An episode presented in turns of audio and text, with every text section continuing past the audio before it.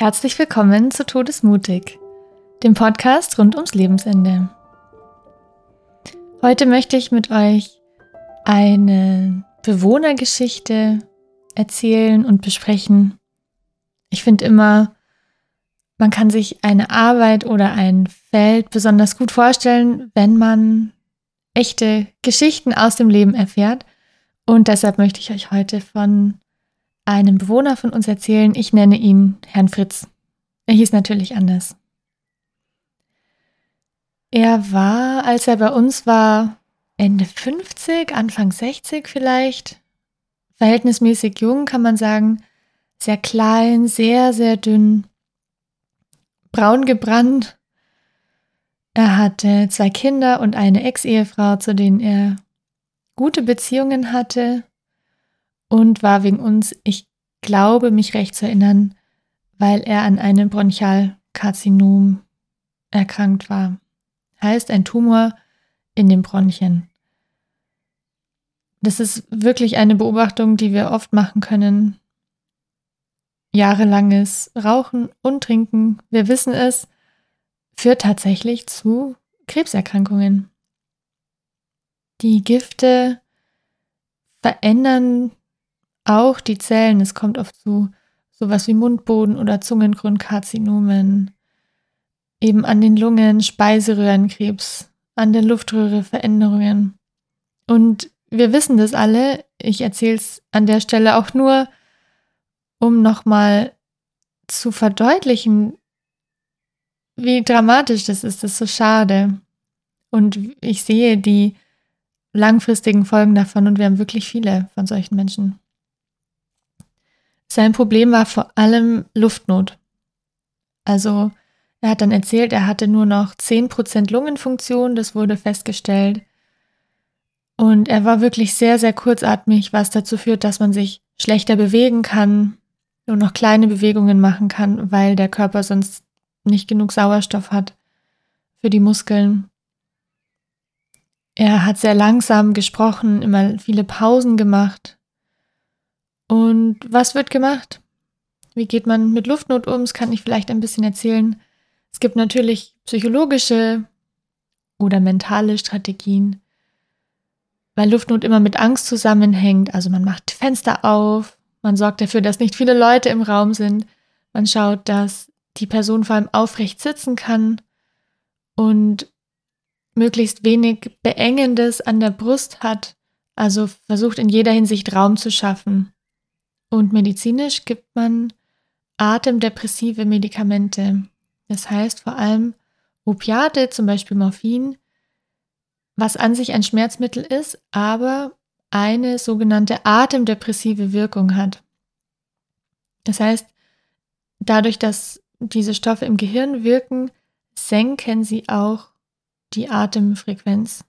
Das und Beruhigungsmittel. Ja, Psychopharmaka, die eine sedierende und angstlösende Wirkung haben, um vor allem einem Teufelskreis vorzubeugen aus Angst, Luftnot. Angst, Luftnot und das kann sich sonst verschlimmern. Und das hat er auch sehr stark eingefordert. Es war ein Bewohner mit Suchtproblematik, so kann man schon sagen. Und es hat sich auch auf dieser medizinischen Ebene gezeigt. Da zeigen sich auch ein bisschen die Grenzen der Palliativmedizin. Ich habe beim letzten Mal sehr viel Werbung dafür gemacht und euch erzählt, wie viel man auch machen kann und das ist auch so, aber natürlich nicht alles. 10% Lungenfunktion, ja, was will man tun? Natürlich die Medikamentengaben, es hat auch alles soweit ganz gut geholfen. Herr Fritz ist dennoch unschön gestorben. Ich war nicht dabei, meine Kollegen haben dann erzählt, es war kein schöner Tod für ihn. Und ich weiß mir nicht, bin mir nicht sicher, ob die medikamentöse Unterstützung ihm geholfen hat. Aber ja, es ist nicht alles ganz perfekt. Aber warum ich überhaupt von Herrn Fritz erzähle, es war einer der wenigen Bewohner die ich kennengelernt habe, die in ihrem Leben eine tiefe Wende vollzogen haben. Es gibt sie, es sind nicht so viele, bisher zumindest, und ich war sehr, sehr beeindruckt von ihm. Er kommt eben aus einer Geschichte von Sucht, von Drogen, Alkohol, Rauchen, von abgespalten sein, von Scheidung, viel Schmerz, viel Einsamkeit. Und irgendwann kam es dazu, dass er zum Glauben gefunden hat. Es war ein christlicher Glaube in seinem Fall und in eine sehr liebende, fürsorgliche Gemeinschaft gefunden hat. Ich glaube, es war eine evangelische Freikirche und die Menschen, die haben ihn auch besucht und er hat mich sehr beeindruckt in seiner Art, auf sein Leben zu schauen. Und das habe ich versucht, ihm zu zeigen, indem ich etwas für und über ihn geschrieben habe. Und das möchte ich euch gerne vorlesen. Ich schreibe unglaublich gerne und mag, wie ich schon anfangs erzählt habe, sehr gerne Geschichten. Und meistens schreibe ich auf, was Menschen mir sagen. Da werde ich auch mal eine Folge dazu machen, wie das in meiner Arbeit ausschaut. Und in seinem Fall habe ich tatsächlich unangekündigt über ihn geschrieben. Es ist auch, glaube ich, soweit ich weiß, das einzige Mal, dass ich mich erinnern kann, dass ich das für einen Bewohner gemacht habe. Und ich war auch sehr unsicher dabei weil ich mir nicht sicher war, wie er das findet. Er fand es dann gut, sehr gut sogar und hat es mehrfach ausgedruckt und es Menschen zum Lesen gegeben. Und er war jemand, der sehr darunter gelitten hat, dass diese Wende in seinem Leben so spät kam und der sich erst relativ spät an anderen Werten orientiert hat und auch von seinen Süchten in einem gewissen Grad zumindest weggekommen ist. Und das wird auch da deutlich. Und das möchte ich euch gerne vorlesen. Ich bin dann hingegangen zu ihm und habe ihm das vorgelesen. Wie gesagt, ich war ziemlich aufgeregt, aber es kam dann ganz gut an. Ich druck das dann aus und tue es in eine schöne Mappe und händige das dann den Menschen aus. Und es hat den Titel Gott ist gut was noch zu sagen wäre. Ich habe es vor allem für Herrn Fritz deshalb geschrieben, weil ich gespürt habe, dass er eine große Motivation hat, Dinge weiterzugeben und sich berufen gefühlt hat, noch zu helfen und er wie so eine Mission hatte oder eine Botschaft und ich ein ganz kleines bisschen dazu beitragen wollte, dass er dieses Bedürfnis noch ausleben kann. Und jetzt geht's los. Er blickt aus dem Fenster. Besser gesagt, er versucht, über seine Schulter zu schauen. Es sind meine Beschreibungen von ihm, als ich ins Zimmer gekommen bin. Also es geht um Herrn Fritz. Im Bett sitzend stützt er sich im Kutschersitz ab, zum Atmen. Seit den Lungenembolien habe ich nur noch 10% Lungenvolumen, wird er mir später erzählen. Als ich reinkam, hat er sich gerade rasiert und der Apparat liegt noch auf einem Handtuch in seinem Schoß. Ich habe mich gesetzt und er beginnt mir von seinem Morgen zu erzählen. Ich saß heute draußen im strömenden Regen, hab drei Zigaretten geraucht. Wegen einer lohnt sich der Aufwand ja nicht, sagt er mit Blick auf den Perfusorschlauch zu seiner Linken und dem Schlauch rechts, der zur Sauerstoffflasche führt. Kurzer Einschub, ein Perfusor ist eine Pumpe, die ein Medikament in einer Spritze in regelmäßigen Abständen in den Körper hineinpumpt. Und das steht an so einem Ständer befestigt und läuft dann eben mit einem Schlauch über eine Nadel in den Körper. Jetzt geht's weiter. Es war saukalt und dann sitzt du so da und frierst. Er schiebt seine Hand in den Ärmel, um mir zu zeigen, wie kalt es war. Aber das war gut.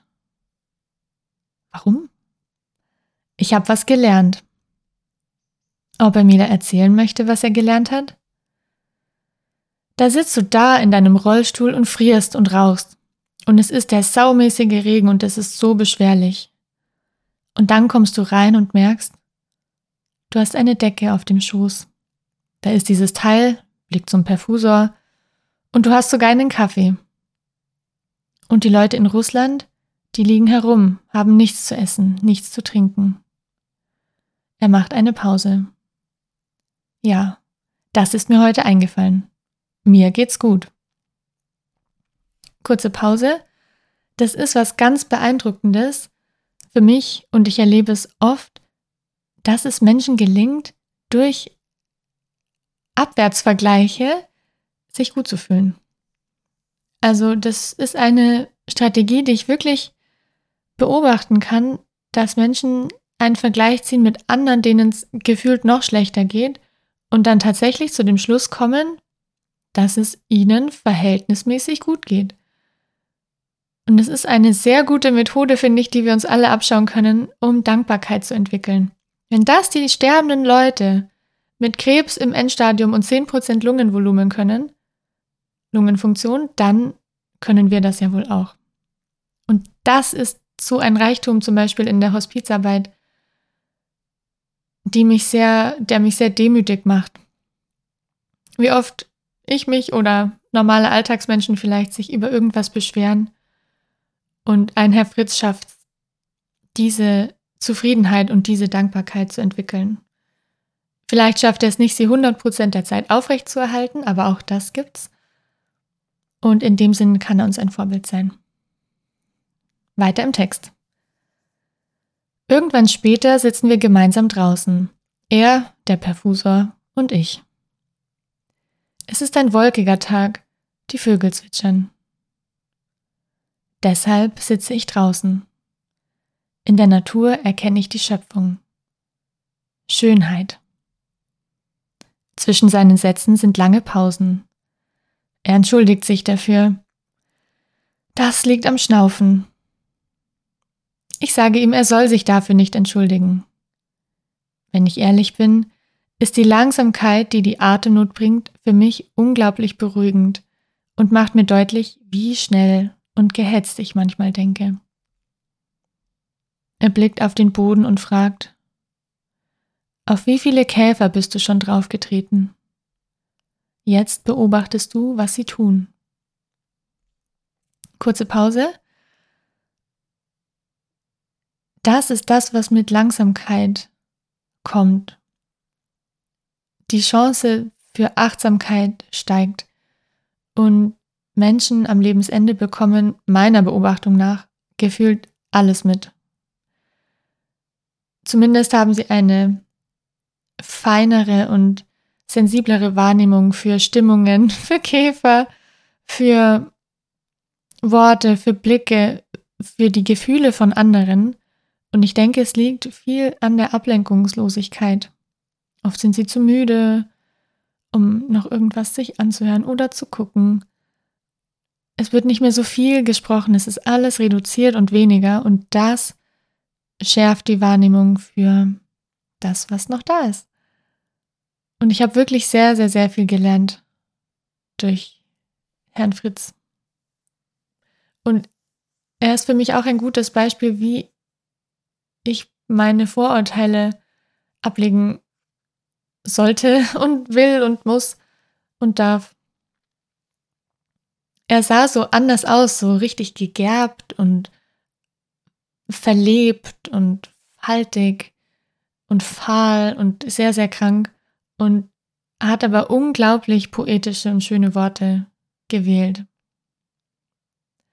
Und es war ja innen sehr anders, als es außen aussah. Weiter im Text. Das Gespräch kommt auf den Besuch des Arztes diese Woche zu sprechen. Der hat ihm wohl ganz klar gesagt, dass er austherapiert ist. Ob ihn das überrascht hat? Hm, nicht so wirklich. Er hat gesagt, dass das mit dem Atmen noch schwieriger wird. Er macht wieder eine Pause, blickt an mir vorbei zu den Bergen und Bäumen.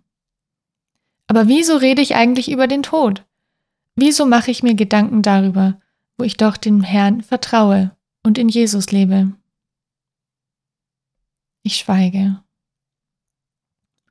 Manchmal gibt es Tage, wo man im Glauben schwächelt. Menschlich, sage ich. Er geht nicht weiter darauf ein, blickt nicht einmal auf. Ihn scheint nur zu beschäftigen, wie er fest im Glauben bleiben kann. Er zündet sich eine Zigarette an, langsam, mühsam. Unser Gott ist gut, sagt er, plötzlich mit neuer Kraft in der Stimme. Ich lehne mich nach vorne und ziehe meine Jacke dichter zusammen, weil ein kühler Wind aufgekommen ist. Nun schaut er mich an und fragt, wollen Sie eine Decke? Ich nicke ein bisschen zögerlich und lege mir die weiche, weiße Decke auf den Schoß, die auf dem Stuhl zwischen uns lag. Wieder Kommentarpause. Das Phänomen, dass ein Mensch in einer schwierigen Lage, in dem Fall ein sterbender oder schwerkranker Mensch, immer noch diese Fürsorge aufbringen kann, immer noch an die Bedürfnisse der anderen denken kann, den Blick von sich selbst auch wegnehmen kann, das beeindruckt mich zutiefst. Da habe ich einen ganz, ganz großen Respekt davor. Ich denke, wir kennen das alle, wenn wir einen Schnupfen haben oder ein Alltagsproblem oder uns etwas nicht passt. Dann passiert schnell, dass man in seine Welt abtaucht. Und in einem so viel stärkeren Maße hätten die schwer erkrankten Menschen am Lebensende das Recht dazu, zu jammern, an sich selbst zu denken, über sich selbst zu sprechen. Und da ist es umso berührender und faszinierender, dass die das so oft nicht machen. Und ihr Herz immer noch offen ist und sie immer noch wahrnehmen, was die Menschen um sie herum brauchen oder empfinden. Und das andere Thema ist Religion am Lebensende. In der Hospizarbeit arbeiten wir, ich würde sagen, überreligiös und akzeptieren jede geistige Haltung am Lebensende. Atheist, kein Problem. Zeuge Jehovas, kein Problem hatte ich auch eine ganz, ganz liebe Bewohnerin, von der kann ich auch mal erzählen. Christ, Muslim, Hindu, Jude, Esoteriker, Schamane, alles ist okay und wird so angenommen und begleitet. Und im Fall von Herrn Fritz kann man wirklich sehen, das war für ihn eine riesengroße Säule, wenn nicht die Säule, die ihn getragen hat am Lebensende. Und deshalb habe ich das auch ganz stark in diesen Text reingenommen, weil ich gespürt habe, er identifiziert sich damit, das gibt ihm Hoffnung, das gibt ihm Kraft. Der hat morgens immer so Predigten angehört auf YouTube und das hat er geliebt. Und wenn für jemanden Religion kein Thema gewesen wäre, dann wäre das hier gar nicht aufgetaucht. Weiter im Text. Dann fährt er fort. Ich habe mich noch einmal taufen lassen und habe mein Leben Gott geschenkt. Das Problem ist nur, dass man es so spät schnallt. Viele Leute, die meisten Leute, leben einfach so dahin, wie ich früher auch. Wenn ich es nur schon früher geschnallt hätte. Darauf habe ich nichts zu sagen. Es ist für eine Weile still. Irgendwie erhebt es uns beide, über den Glauben zu sprechen und ich bin meiner helfenden Rolle enthoben, weil Gott sie übernommen hat. Hier sehen wir Reue am Lebensende und ich würde mich selber immer noch unterstützen und beglückwünschen, dass ich darauf nichts gesagt habe. Man sieht auch in dem Text, ich bin oft sprachlos oder enthalte mich eines Kommentars und das ist in der Palliativarbeit meiner Meinung nach, zumindest für mich, auch manchmal eine große Herausforderung, es nicht zu reparieren. Herr Fritz hat Kummer, weil er sich wünscht, dass er die Wende in seinem Leben früher erlebt hätte oder noch mehr Zeit hätte, ihre Früchte zu teilen und mit anderen Menschen darüber in Austausch zu kommen. Es war ihm nicht vergönnt, das ist traurig für ihn. Was soll man da sagen? Ich habe keine Worte, die das jetzt spontan wegmachen würden und was ich damit sagen will, es kann auch gut sein, zu schweigen. Weiter im Text. Aus dieser Erkenntnis bleibt mir nur die Frage, was ich für ihn beten könne. Sie würden für mich beten? Ich sage, dass ich das gern für unsere Bewohner tue. Ihm fällt nichts ein. Vorsichtig mache ich den Vorschlag, ob es eine gute Idee wäre, dafür zu beten, dass er fest im Glauben stehen möge, den Willen Gottes immer besser annehmen könne. Seine Augen glänzen ein wenig. Ja. Die Zigarette ist abgebrannt, er drückt sie in Zeitlupe im Aschenbecher aus. Zwischendurch klingelt er. Die Schwester kommt, um ihm einen Bolus zu geben. Erklärung: Bolus ist eine Medikamentengabe außerhalb der Regelmedikation. Quasi eine Zusatzdosis. Und in seinem Fall hat er Bolusgaben bekommen, wenn er atemnötig geworden ist. Weiter geht's. In ihrer fröhlichen Stimme fragt sie, ob er reingehen will.